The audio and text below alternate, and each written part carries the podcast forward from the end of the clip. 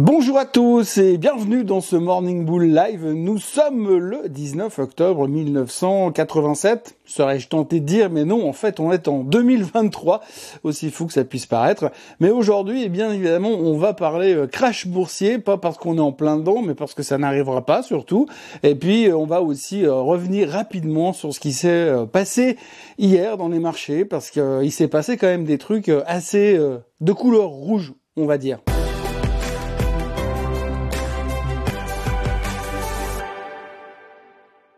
Avant toute chose, j'aurais pu vous chanter euh, Happy Birthday to You, mais vu qu'il fait déjà un temps pourri, je vais pas en plus en rajouter avec ma voix euh, de euh, mauvais chanteur là-dessus. Donc aujourd'hui, nous sommes le 19 octobre 87.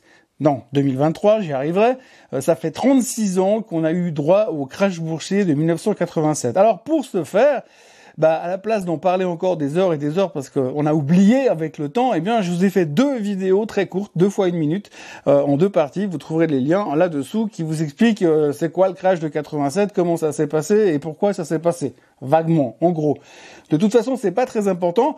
Mais ce qui est assez symptomatique aujourd'hui, c'est que quand vous regardez un peu la littérature financière de ces 24 dernières heures, eh bien, tout le monde a réussi à retrouver un graphique du S&P 500 en 2023 qu'on a superposé au graphique du S&P 500 euh, de 1987 et on trouve qu'il y a des monstres similitudes ce qui laisserait à penser que aujourd'hui, comme par hasard, on va de nouveau s'en prendre une. Mais pas du tout, on va pas s'en prendre une du tout, parce que ça n'arrive pas comme ça, les crashs. Euh, bien sûr que non. Et donc, surtout pas aujourd'hui, comme par hasard, juste 36 ans après. Alors, je vous rassure, hein, moi j'étais là en 87, enfin j'étais là. En 87, j'étais déjà dans la banque, dans la finance. J'ai vécu le crash de 87 en direct. J'ai vu les clients qui venaient taper aux vitres de la banque pour dire rendez-moi mon argent à cette époque-là. Et depuis, tous les 19 octobre, chaque année, on se dit ouh mais si cette année ça tombait de nouveau, ben non, ça va pas, c'est pas comme euh, les saisons, c'est pas régulier, ça arrive quand ça arrive et puis c'est pas parce qu'on est le 19 octobre qu'on a un crash et surtout le système a fondamentalement changé, les systèmes électroniques ont fondamentalement été évolués. À l'époque, c'est des, des PC qui avaient déclenché euh, les ordres de vente massivement. Aujourd'hui, c'est plus possible. En plus, on a inventé un truc qui s'appelle les circuit breakers, qui fait qu'on empêche finalement le marché de baisser quand il baisse trop fort. C'est-à-dire qu'au bout d'un moment, à force de baisser, eh bien, ils vont décider d'arrêter euh, le marché, renvoyer tout le monde à la maison, laisser réfléchir les gens et revenir demain pour voir s'ils ont toujours envie de vendre. Donc, en gros, ça ne se produira pas euh, cette année. Enfin, surtout, ça ne se produira pas aujourd'hui. Alors, il n'est pas exclu que ça se produise la semaine prochaine, bien sûr, mais là, aujourd'hui, le 19, rassurez-vous, vous pouvez euh, sortir tranquille avec un parapluie, mais sortir quand même parce que c'est pas aujourd'hui qu'on aura un crash 36 ans plus tard. Mais ceci mis à part, on s'est quand même bien préoccupé euh, des affaires euh, du monde hier, puisqu'on est revenu sur le sujet de ce qu'on avait déjà discuté mardi. Il n'y avait pas grand-chose à dire en ce mercredi. On attendait tous les résultats de Netflix et Tesla, qui était vraiment le gros truc de la journée. Et puis, on est revenu de nouveau sur le sujet de ce qu'on avait vécu mardi, à savoir les éternelles tensions entre Israël et le Hamas. Donc ça, on va pas revenir dessus parce qu'on n'en sait rien et on ne sait pas dans quelle direction ça va partir. Mais on utilise l'argumentaire pour dire oui, mais si ça va dans le mauvais sens, ça sera mauvais pour les marchés. Oui, mais si ça, ça va dans le bon sens, ça sera bon pour les marchés. Donc on n'en sait rien, mais on aime bien spéculer autour. Et puis ça fait toujours un truc à raconter quand il n'y a pas grand-chose à dire. Et puis la deuxième chose, c'était les euh, ventes de détail aux États-Unis, les retail sales dont on a déjà abordé le sujet hier, qui ont été publiés mardi. Mais on est bien revenu dessus, on a bien réfléchi. Puis on s'est dit ouais, c'est quand même pas terrible ces euh, retail sales qui continuent de monter, ce qui veut dire que les gens continuent de dépenser de l'argent qu'ils n'ont pas forcément. Et résultat, ça reste inflationniste, donc ça voudrait pouvoir dire théoriquement que la Fed pourrait passer sa stratégie des taux de, taux très euh, hauts pendant très longtemps à des taux très très hauts pendant très très longtemps. Bref, là aussi on n'en sait rien. On va probablement changer d'avis dans les 48 heures parce qu'on aura un autre chiffre qui nous dira le contraire, mais en tout cas, Hier, on était très obsédé par la chose. Et donc, du coup, le rendement du 10 ans, il a pris l'ascenseur. Et là, on traite à 4,96. Donc, on n'est plus qu'à ça de passer la barrière des 5. Alors, vous me direz 4,96 ou 5,04, on s'en fout, ça change rien du tout. Mais non, non, non, pas du tout. Parce que le marché, lui, il aime pas les chiffres ronds. Alors, du coup, chaque fois qu'on va passer une barrière comme psychologiquement les 5%, c'est, il va se passer un truc là. À 4,99, on dira rien, mais à 5, alors là, ouh là là, l'économie, ralentissement, ah, les taux qui montent, c'est mauvais. On va en reparler parce qu'on va y aller à 5%, vous inquiétez pas, c'est quasiment écrit dans le marbre. Mais en tous les cas, vous verrez que dès qu'on va passer 5%, on va être beaucoup plus stressé qu'on ne l'était à 4,99. Donc le marché, il a déjà anticipé un peu ça. Il a donc anticipé les choses et donc si vous regardez la performance des indices un peu partout dans le monde, eh bien c'était pas terrible hier et aujourd'hui on se pose plein de questions de savoir dans quelle on va aller. On oscille beaucoup dans un range et on n'arrive pas vraiment à partir à la hausse, rechercher les plus hauts ou même à casser à la baisse, rechercher les plus bas. Chaque fois qu'on fait des exagérations, eh bien on rebondit comme si euh, le marché allait super bien avec l'économie étant en pleine forme et dans l'autre sens c'est aussi valable. Donc pour l'instant on est un peu dans un marché de range. Pour le reste, hier on a quand même eu deux choses super importantes, c'était les chiffres de Tesla et les chiffres de Netflix. Alors les chiffres de Netflix, on va commencer par lui. Euh, ce qu'il faut retenir, c'est que euh, bah, globalement, c'était meilleur que les attentes. Et euh, pas qu'un peu, hein.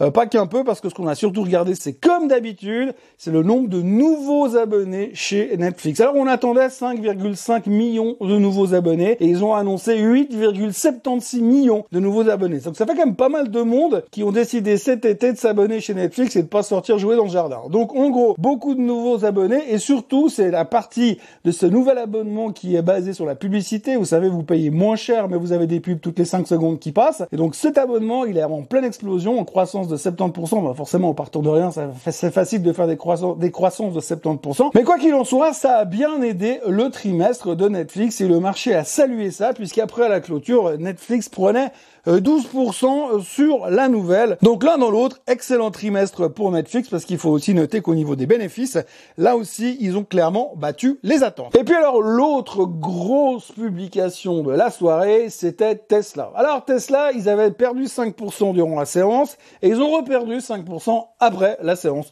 Grosso modo, les ventes sont en ralentissement, ça on le savait, les marges sont sous pression, ça on le savait. On attendait la mise en place euh, de la date de livraison des premiers Cybertrucks, ça a été fixé au moins 30 novembre 2023. Euh, Donc dans quelques jours, vous aurez la joie, en tout cas aux États-Unis, de voir circuler ce truc sur la route.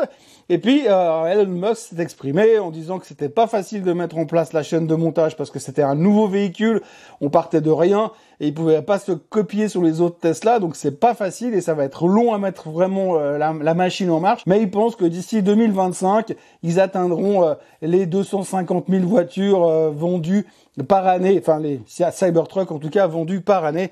C'est en tout cas le target qui s'est mis pour l'instant. Ensuite, il a continué en expliquant que pour l'instant, eh bien, c'était pas facile. le marché n'était pas facile, qu'il n'avait pas d'autres nouveaux modèles dans le pipe, donc il y a rien à attendre du, du côté de Tesla comme une nouvelle voiture. Il y a rien pour le moment. Et puis alors étonnamment, en tout cas, j'ai pas trouvé, eh bien, il n'a pas parlé euh, des robots taxis ou des voitures autonomes. Pour l'instant, c'est un peu le sujet tabou. Alors, j'imagine que les mecs qui étaient dans la salle, il y en a qui ont voulu en parler, mais on a dû les faire taire à coups de batte de baseball probablement, parce que rien n'a été dit hier sur le sujet euh, des voitures autonomes. En tous les cas, pour l'instant, on n'y est pas vraiment du tout, euh, puisque la dernière fois qu'ils ont fait des tests avec des voitures autonomes, avec une quinzaine de voitures à San Francisco, je crois qu'ils ont paralysé la ville en l'espace de 15 minutes. Donc, c'est pas pour tout de suite. Par contre, quand je vois la circulation qu'on a à Genève, je commence à me dire qu'on a vraiment beaucoup de voitures autonomes qui doivent circuler dans la ville. Donc voilà, aujourd'hui, euh, pas beaucoup de grosses nouvelles fondamentalement. On va dire qu'on est resté sur ce qu'on avait déjà mardi dans les dans l'esprit. Euh, les nouvelles, ben, bonnes nouvelles sur Netflix, mauvaises sur Tesla. Aujourd'hui, on va continuer avec la publication des résultats. Ce matin, on aura Taiwan Semiconductor, par exemple. Ce soir, on aura WD40 et puis après, les gros noms, c'est terminé pour la semaine. WD40, c'est pas un gros nom, mais c'est juste pour dire que ça va dégripper le marché ce soir. Et puis, ben, autrement, on continue à regarder les mêmes choses, hein. les histoires du Hamas et d'Israël. Euh, ce que vont faire les grands pays. Alors hier, on a eu droit à une vidéo de Monsieur Biden qui a été publiée à l'intérieur d'Air Force One. Le gars, on ne sait pas en quelle langue il parlait parce que personne n'a compris ce qu'il a dit. Enfin, peu importe. Pour l'instant, on regarde vraiment le côté géopolitique, même si on réagit pas beaucoup là-dessus. Et on va se concentrer sur la prochaine, les prochaines publications des résultats.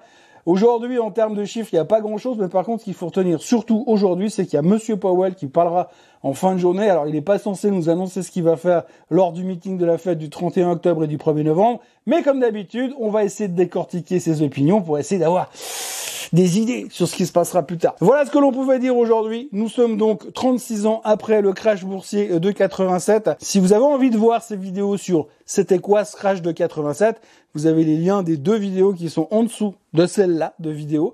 Moi, je vous encourage comme d'habitude à vous abonner à la chaîne Suisse en français, à liker cette vidéo et à revenir me retrouver demain pour le dernier Morning Bull live de la semaine avant les vacances. Passez une excellente journée et puis à demain. Bye bye.